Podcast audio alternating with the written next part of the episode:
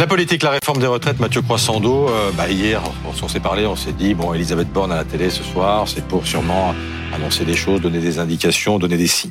Résultat eh ben, elle n'a rien annoncé. Rien. rien de rien Rien ou presque. Je vais d'abord parler du rien, puis après on parlera du presque. Euh, on, on, entend les doutes, les interrogations. Vous vous souvenez, ça c'est ce qu'avait dit Elisabeth Borne au soir de la mobilisation euh, des syndicats euh, mardi. Donc elle entend sans doute, mais cela ne l'a pas fait dévier parce qu'on a assisté hier soir à une énième présentation euh, qui risque de produire les mêmes effets. Vous savez, c'est un peu comme euh, dans une soirée. Vous pouvez passer dix fois le même disque. Euh, si les gens ne dansent pas, c'est qu'ils n'aiment pas la musique. vous ne les aurez pas à l'usure.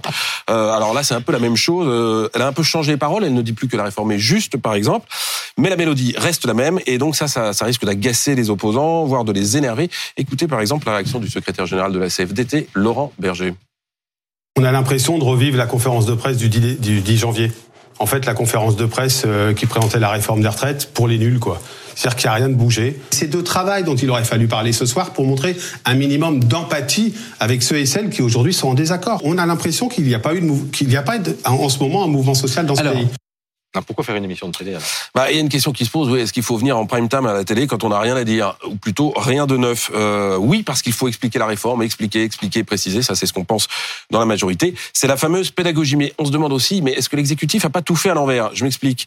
Euh, les concessions, les gestes, on en a parlé sur ce plateau, Elisabeth Borne les a déjà fait le 10 janvier en dévoilant son projet, notamment sur le report de, l'âge légal de 65 à 64 ans, et, ce, et puis sur les, les, les revalorisations de petites retraites. Et ça, ça a rogné un tiers des économies initialement envisagée pour la réforme. Alors du coup, elle ne va rien lâcher de plus. Maintenant, ça c'est sûr, alors que deux nouvelles manifestations sont annoncées pour la semaine prochaine, et surtout avant que les débats n'aient commencé. Mais donc il ne lui reste dans sa manche que la pédagogie, mais on se demande si au fond elle n'aurait pas mieux fait le faire d'abord, et puis les concessions après. Bon, c'est là qu'on va arriver au presque alors, parce qu'elle a quand même parlé de, de compromis. Sur quoi vont-ils porter? Alors, d'abord, la Première ministre est prête à revoir sa copie sur l'emploi des seniors. Vous savez, le gouvernement voulait installer un index dans les, entre, dans les grandes entreprises pour mesurer le taux d'emploi des seniors.